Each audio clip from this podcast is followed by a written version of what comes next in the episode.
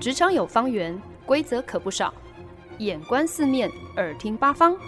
哪来一记变化球？看我接招！那些老外教我的事，，Honey，Easy Talk Easy Work。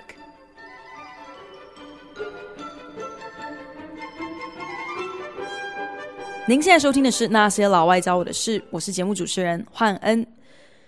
新加坡宣布提前进入了解禁第二阶段，所有餐厅、饮料店可以重新开放，让客人入店用餐，只要群聚人数在五人之内。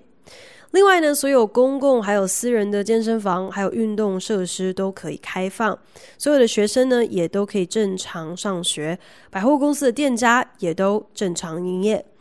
对于已经被关在家里十五个礼拜的我们来说，这简直是可喜可贺啊！同事在聊天群组里面欢天喜地的，在第一时间跟大家分享这次好消息。当然，开放归开放，基本的一些安全措施仍然是必须要严格执行的，包括像是外出的时候，每个人一律都一定要戴口罩，人跟人之间也应该要保持一公尺的安全距离，等等等。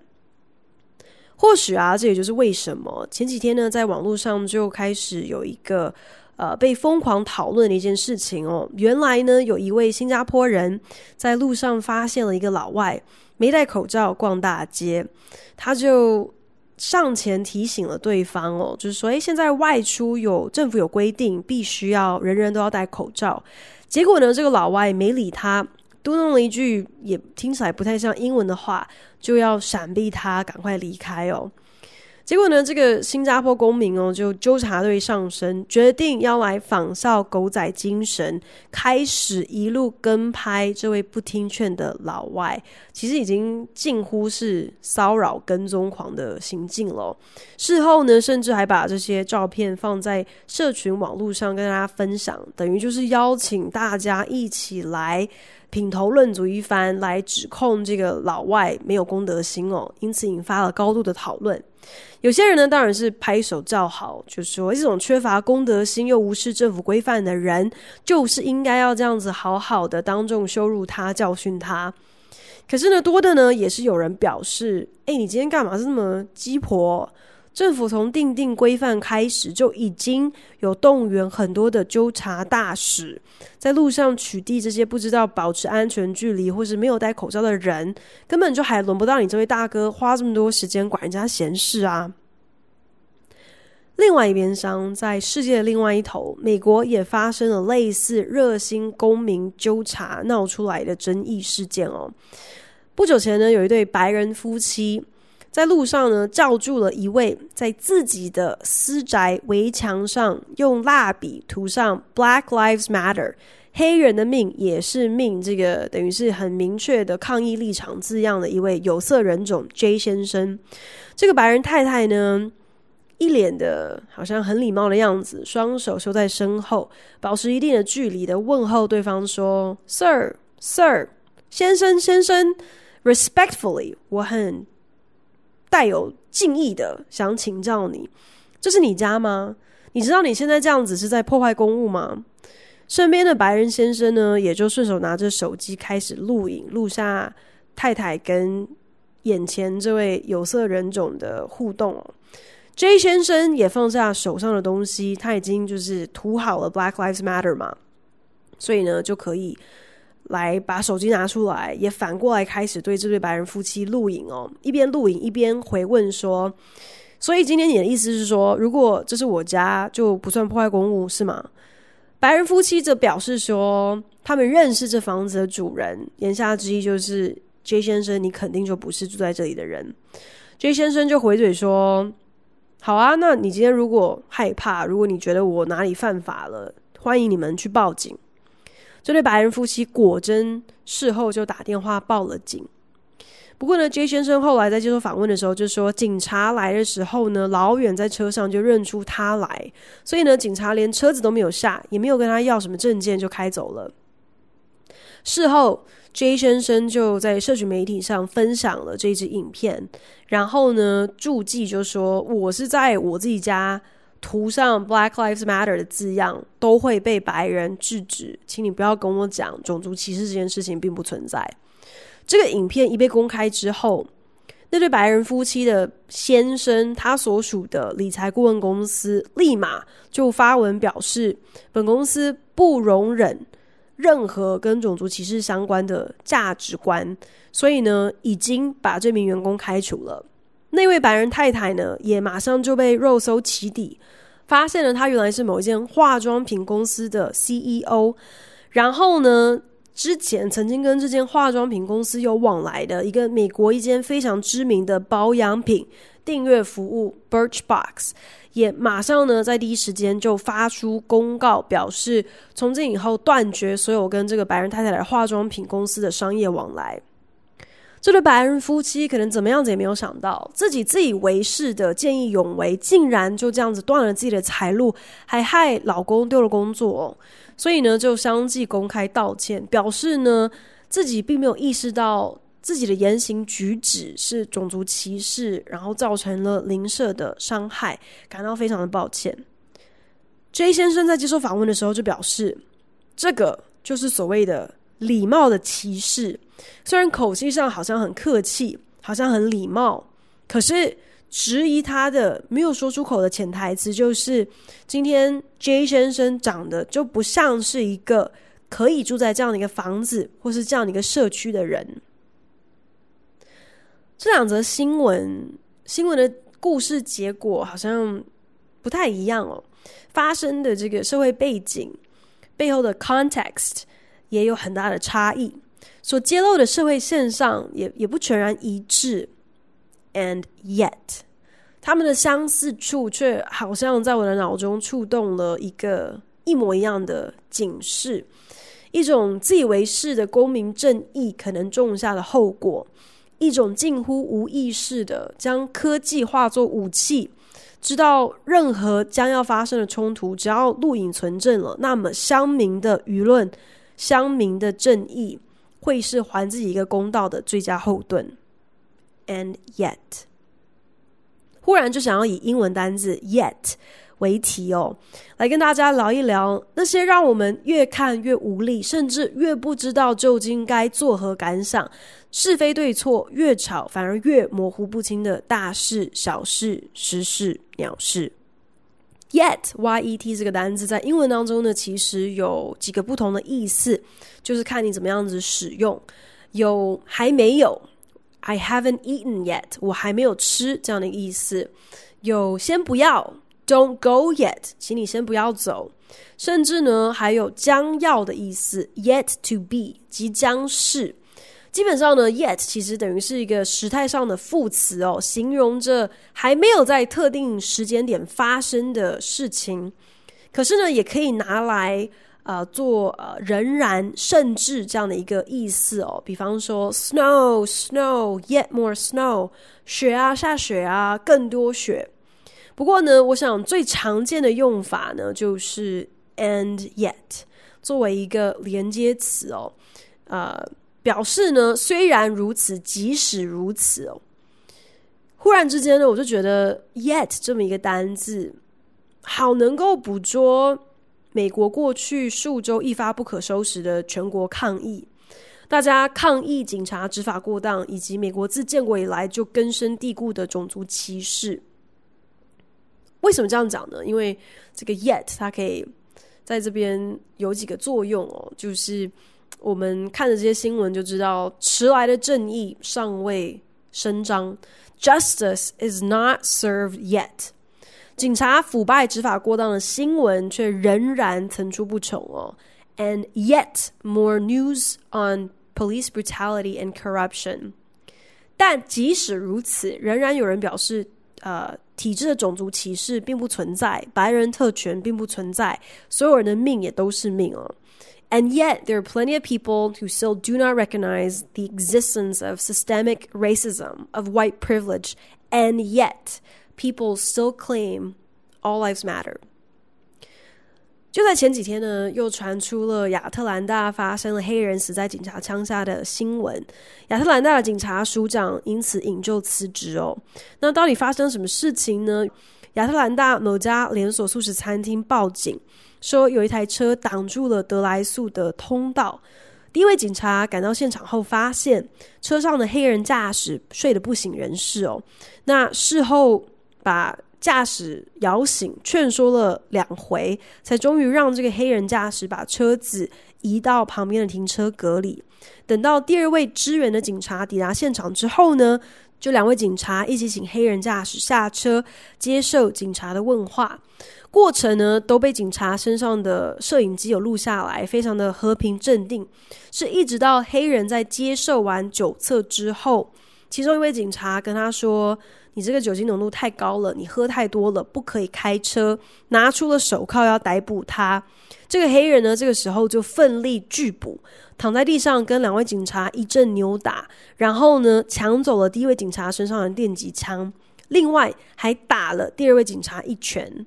第二位警察这个时候拔出了电击枪射击哦，黑人虽然有被电击枪打中，可是呢仍然拔腿就跑，身上呢还牵着电击枪射出来的电线。这第二位警察紧追在后，两人跑过大半个停车场，黑人呢还一度尝试回头向警察发射电击枪，可是没有射中。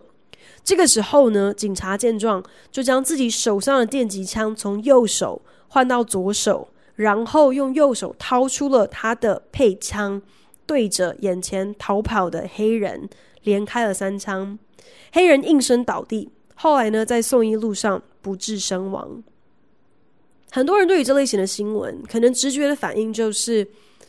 啊，你今天不要酒驾，不要拒捕，不就没事了吗？最好呢，不要半夜没事去连锁素食餐厅啦。最好天黑了你就待在自己家门口，免得出门还会被人家误会是坏人。前阵子我得知了一个旧闻哦，在纽约曾经有一位叫做 K 的黑人青少年，还不满十七岁，在二零一零年的五月某一个礼拜六的清晨，跟好朋友一起离开了一个 party，然后在回家的路上就被一群警察逮捕。警察表示呢，警车上坐着有一个报案的被害人。这被害人说，他刚刚被抢了一个背包，里面有什么相机啊、iPad 啊，还有手机。而 K 刚好符合被害人对抢匪的描述。可是现场搜身之后，发现 K 身上根本就没有任何被害人说他被抢去的东西。结果这个时候，被害人就改口说：“啊，嗯，自己可能有点记错了，可能应该差不多是两个礼拜前被抢的吧。”警察因此就地就把 K 还有他的朋友逮捕了。那好死不死，八个月前呢，K 才被警方指控他偷了货车，还把人家的车子撞毁。可是呢，其实呢，那个是 K 的朋友干下的这样的一个荒唐事哦。当时 K 只是在一旁看着，并没有开车，并没有偷车。可是因为他本人就已经在犯案现场。他自己想说，可能百口莫辩，没有任何正当的辩词哦。于是呢，K 就决定接受了警方扣在他身上的这个罪名，就认罪，想说这样子可以了事。这一次呢，被控抢劫，虽然警察是半点证据也没有，K 也矢口否认自己没有涉案，却仍然被当作是主要嫌疑犯，因此呢，就这样子被呃押进了大牢里。那一开始的裁定判决呢，法官就虽然放走了，先就是让让这个呃 K 的朋友可以离开，但是呢，因为呢认定 K 违反了他上一个刑罚的假释条款，于是呢就订定了一个三千元的保释金，这个金额远远超出了 K 的家人他们能够负担的。呃，财务能力哦，所以根本没有办法保他出狱，甚至也没有钱请律师来替他辩护。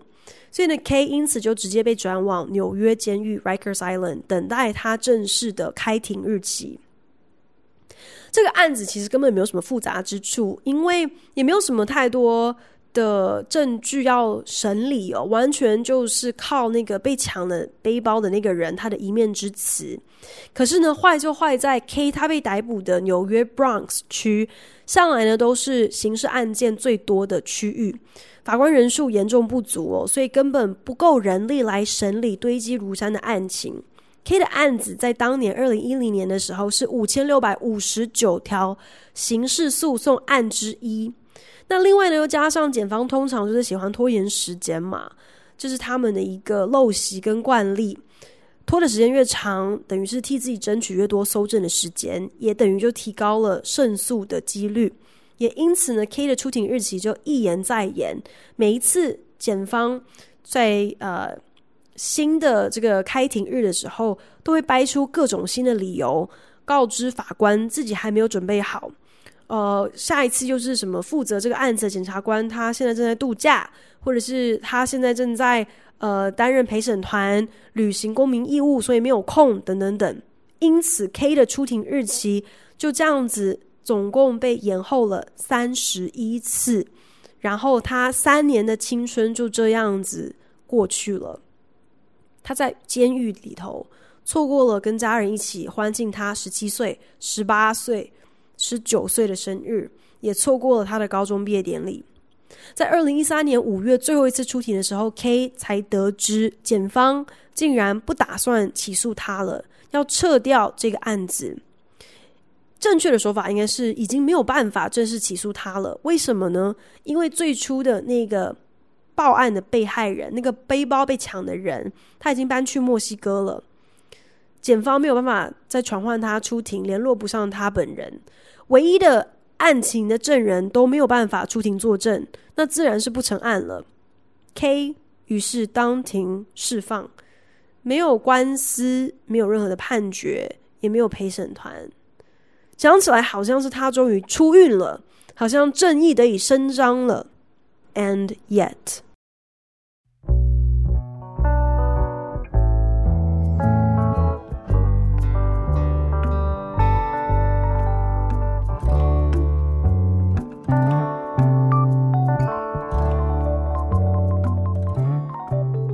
您现在收听的是《那些老外教我的事》，我是节目主持人焕恩。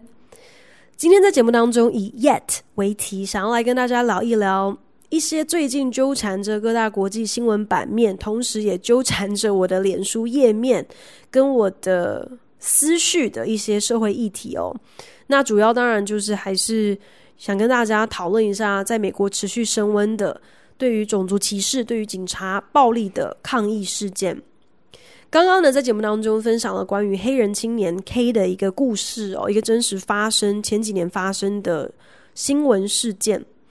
就是 K 他莫名其妙因为一起根本就不是他干的抢案被捕入狱，结果一关就是三年，而且是在还没有被定罪、还没有接受审问、还没有正式开庭的情况，他就先蹲了苦窑三年，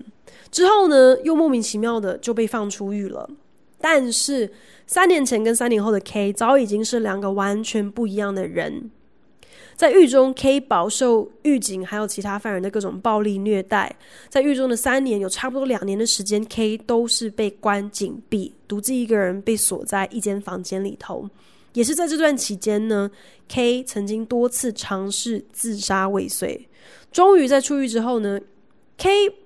他也努力想要振作，重新过他的余生。他勤奋地考取了高中同等学历的认证，也成功申请上了社区大学。他更勇敢地分享他的遭遇，接受采访，希望呢更多人能够知道他的故事，不至于会落入像他一样的困境。他也因此得到非常多的公众人物的关注，包含像是政治人物，甚至是呃知名的歌坛巨星 Jay-Z 都有联络他。了解他的案情，鼓励他。可是呢，入狱的那三年对 K 造成极大的精神上还有心理上的创伤，他始终走不出这样的阴影。在家里也从来不觉得好像是安全的，是安稳的。因此呢，三番两次自杀未遂，进出当地的精神疗养院变成了 K 的常态。然后在二零一五的某一个夏日傍晚。K 选择在家上吊，结束了他自己多舛的性命。这样的故事，任谁听到了，应该都是义愤填膺吧？这是多么一个血淋淋的案例，揭发了美国司法体制的失败。这样子不分青红皂白，如此轻易的就可以毁掉了一个年轻人的前途，断送了他的命。And yet，我相信仍然会有人会说。今天如果 K 没有交上坏朋友，就不会在不该出现的地方、不该出现的时候出现啦，就不会因为损友的关系，所以呢有前科，也就不会因此被法官判要缴这么高额的保释金，然后呢就不会因为交不出钱而被迫蹲在监狱里头等待开庭日等这么久。又或者，如果 K 从一开始就没有去参加什么派对，不要那么爱玩，如果不要大清早的还在外面逗留，就不会发生后续这些事情了。我觉得这个真实故事揭露的，其实不只是司法体制的残破，还有迂腐，其实更踢爆了我们自己根本毫不自觉的偏见跟有色眼光。今天如果是我，我在外头怎么样子跟朋友鬼混、喝酒、跑趴，搞得太晚回家，我可能也不以为意吧。顶多担心的是会被老妈查勤，发现我又跑出去跟朋友买醉，或者是顶多就是可能路上晚上的时候人比较少，走起路来心里发毛。可是无论如何，我心中最怕的，可能最最大的梦魇，再怎么样子也都不会是会不会一不小心跟警察狭路相逢。会不会一不小心就莫名其妙被扣上一个跟我完全无关的罪名，就被逮捕？三千美金的金额，其实对我来说也不是一笔小数目诶。可是如果今天临时要我生出这样的一笔金额，我也是有办法负荷的。就算今天如果真的金额再大一点，存款不足，我也有把握家人能够给我依靠。可是，殊不知，其实对很多人来说，亲朋好友所能提供的这一张安全网，并不是每一个人的理所当然呢。我还记得，我有一个好朋友，他在一间私营的街友收容中心担任社工。那他的客户就是这些无家可归、无处可去，只好来到收容中心的街友，而他的责任呢，就是要帮助这些客户。能够重新上轨道，能够找到一份稳定的工作，养成积蓄的习惯，然后呢，开始累积能力，来找到负担自己的住处。我这个朋友呢，他就曾经说，他手上确实也是有很多客户，啊、可能有毒瘾啊，单亲妈妈，然后、呃，就是。固定会进出收容中心，就是完全符合大家对于街友普遍的那种刻板印象，觉得呢，他们今天就是脏，就是懒，就是社会底层最无用、最不知进取的败类，只知道等着别人要来施舍，然后不停的重蹈覆辙，不停的在同样的错误上头跌倒。可是呢，我的朋友他也提到，但是更大比例的他的客户，他们其实是像我们。一样的一般正常人，年纪轻轻之所以会落入这样的人生低谷当中，很多时候真的就是因为生命当中发生了让他们措手不及的巨变。有还在念书的研究所学生，因为家中发生了变故，一夕之间没了房子，所以真的是无路可走了，只好先来收容中心，再另做打算。这个学生，这个研究生，他流落街头。不是因为他懒，他穷，不是因为他没有抱负、没有梦想，而是因为他刚刚好就是在这一个节点遇上了一个单靠他自己的力量实在过不去的关卡，需要有人伸出援手帮他一下。很多时候，我们可能。自以为自己看了多少的书，见过多少的世面，有什么东西是我们不懂，没有办法上网查一查就能够完全理解的？又有什么东西是超过我们所能够意会的？又有什么东西是我们插不上嘴，或者是根本不应该智慧批评的？在这个标榜着言论自由、思想自由、一切都自由，只要你不妨碍我的自由，什么都是自由的时代，还有什么东西是禁忌的？是我们不能够有意见的？是神圣不可侵犯、不能够被挑战的？And yet，前阵子呢，朋友群组当中忽然间就聊起了《做工的人》这部台湾电视影集哦。其实呢。其实也不过就是三言两语稍微有提到哦，因为我大部分的身边的朋友也好像还没有看过，可是这却引起了我的兴趣。其实好几个月之前我就已经有听过有朋友提到这部台剧哦，所以呢，对他有一些的印象。那在当时呢，也有稍微看了一下演员名单跟故事大纲，那个时候当下的反应是觉得嗯，这应该不是锁定我这种观众群的电视剧吧？其实现在回想起来，就连这样子的一个念头，都带着一点偏见跟歧视吧。像我这样的观众群是哪样的观众群？另外呢，主要也是发现了，就是卡司大多是年纪稍长的实力派演员，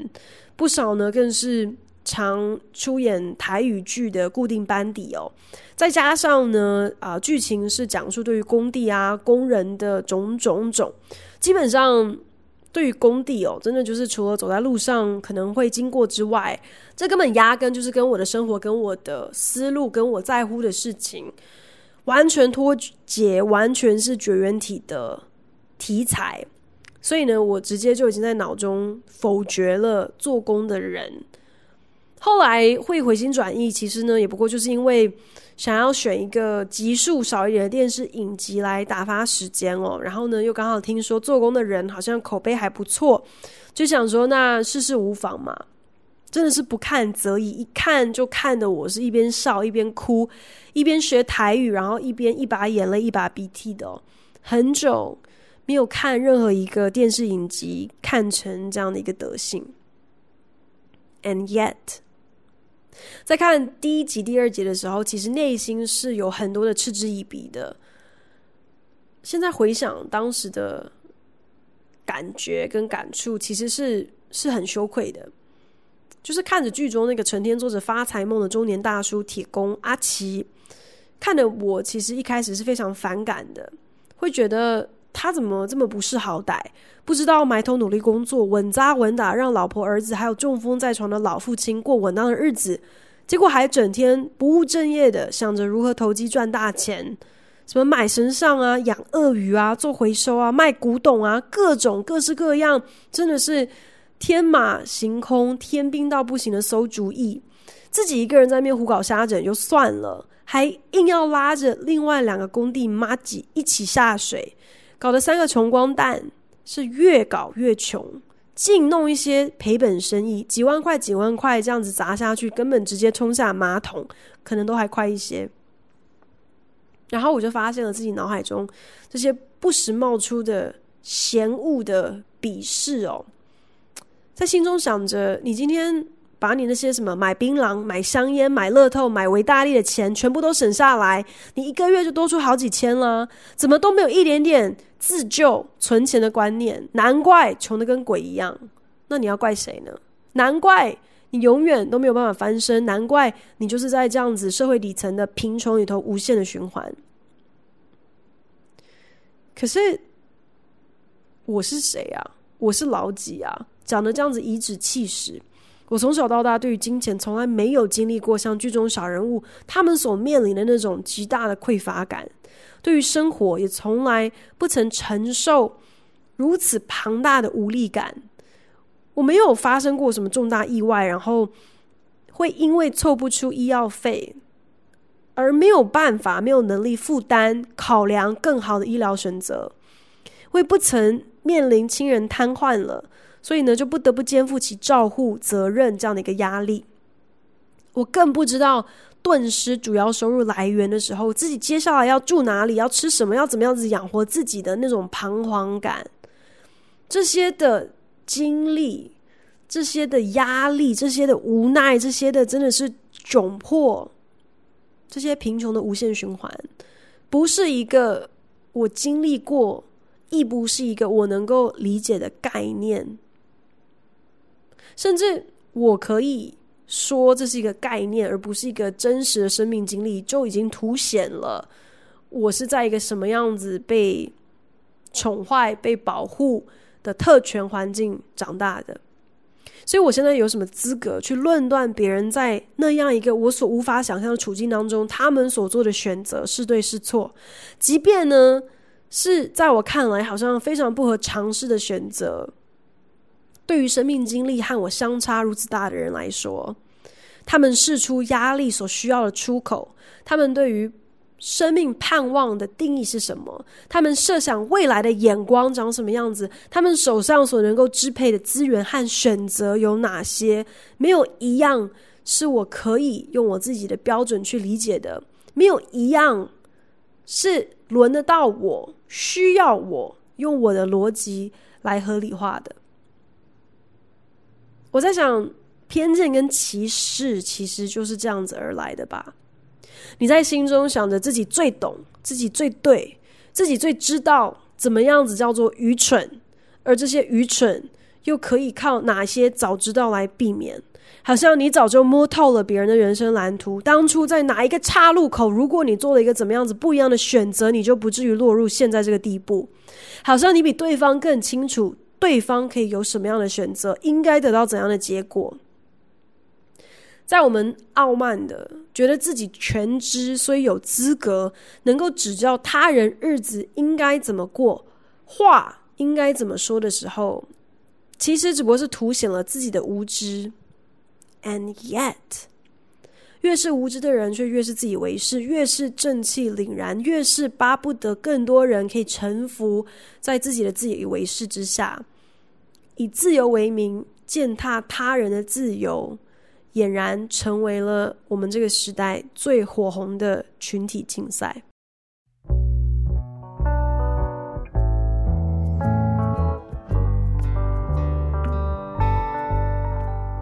本节目由好家庭联盟网、台北 Bravo FM 九一点三、台中古典音乐台 FM 九七点七制作播出。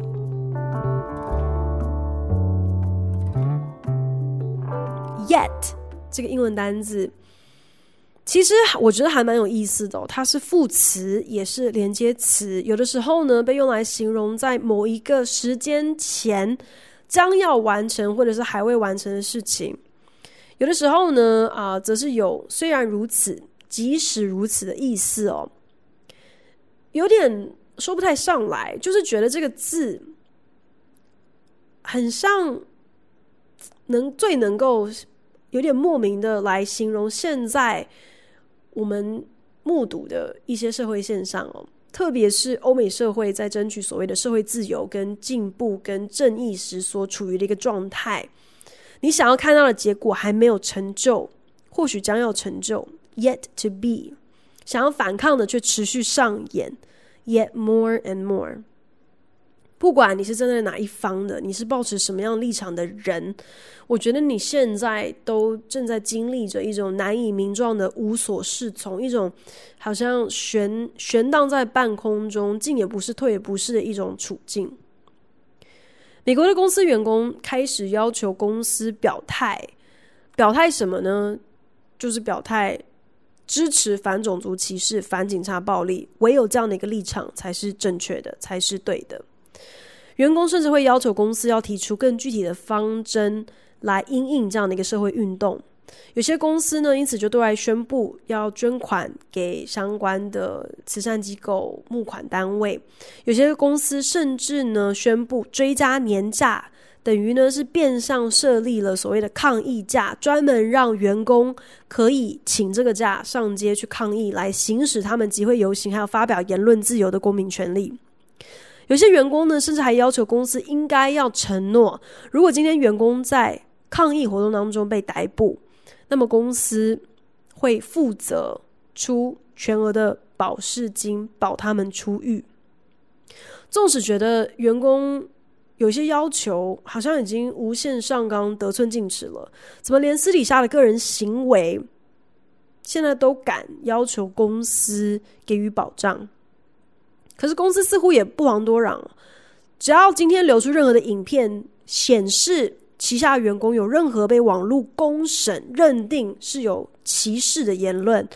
公司的做法几乎就是直接开除、划清界限。显然呢，员工私底下的个人行为，好像也成为了公司需要审核、需要负责的义务之一。前几天呢，我才听说，我们纽约办公室竟然平白无故多了一个国定假日，放的是一个叫做 Juneteenth Day 的新的假日哦。六月十九号，这个假日是在干什么呢？就是庆贺一百五十五年前，一八六五年六月十九号，美国德州正式认可了黑奴重获自由的这一天。以此呢，就好像类推，等于是庆贺黑奴重获自由啦。尽管美国真正的 Emancipation Proclamation 解放奴隶宣言是在一八六三年的元旦完成的，但是呢，我们就是要来庆祝六月十九号这一天。这个节日呢，听说在几十年前在美国南方颇为盛行哦。可是我必须要说，我在美国住了快要十年，我也是到了前两个礼拜，我才听过 Juneteenth Day。原来 Juneteenth Day 是一个可以放假的国定假日。你要说那是因为我无知，这也对了。我当然对于美国的历史也不是全知。And yet，如果你要说这其实根本就是某种政治正确下的炒作，那无知如我，忍不住也是觉得好像有些道理。前阵子呢，《哈利波特》的作者 J.K. 罗琳也卷入了争议舆论中，如今仍然是水深火热。他在社群媒体上发表了一些言论哦，然后呢就被群体挞伐，说他讲这番话根本就是在歧视变性人的权益。哈利波特系列电影的演员都在第一时间立刻就跟罗琳划清界限，就公开表示他们无条件支持变性人权益这样的一个立场。值得一提的是，这个争议呢也烧到了罗琳要出新书的出版社。近日呢，就传出了这个出版社呢有员工向公司提出抗议，表示呢自己因为罗琳的这番言论，因此要罢工，不愿意继续负责罗琳尚未结案的新作品。结果呢，好像有一点点意外的，在这一波如此庞大的一面倒的舆论压力之下，这间出版社竟然公开表示，公司始终秉持着保护言论自由这样的一个立场。这就是为什么他们并不会过问，也不会评论作者私底下的言论。如果今天员工因为个人因素对作者的要出版的作品内容有什么样子的顾虑或者是不满，那公司当然有义务尊重员工的感受，也能够接受员工因此拒绝经手让他们无法苟同的作品。但是，如果今天员工是因为不爽作者作品之外的私人言论而想要罢工，而想要抵制作者的作品，这个就有违公司维护言论自由的立场了。公司觉得这两者之间有必要去厘清、界定清楚，区隔在哪里。讲到最后呢，之所以以 yet 为题，跟大家聊到。近日来充斥媒体跟网络版面的各种争议，我在想，多少是因为 “yet” 这个字对我来说听起来有某种待定，甚至是随时都有转折的意思吧。还没发生的不代表不会发生，将要发生的究竟何时会成就，也没人说得准。即使如此，也仍然有可能有其他的但书，其他的可能。这就是 “yet”。这个字存在被使用的意思啊，所以对我来说，yet 这个字甚至变相的好像是成为一种提醒哦，提醒自己，你不要把话说的太满，你不要以为自己设想的有多周全，自己的立场有多么的无可指责，不要妄想自己的理直气壮不带有任何一丝的偏见和歧视。说穿了，yet 就是给自己一个台阶下吧。就算这个字好像不是什么美德，不是什么品格哦，因为我真的想不出来 Y Y 字头的有关于美德或是品格的单字。可是我觉得至少我会把它看作是一种提醒吧，提醒大家，也期许大家，当我们在思考每一个议题的时候，在建构自己的立场，在企图要去同理别人的观点的时候，别忘了记得替自己搭上这么一个叫做 Yet 的台阶。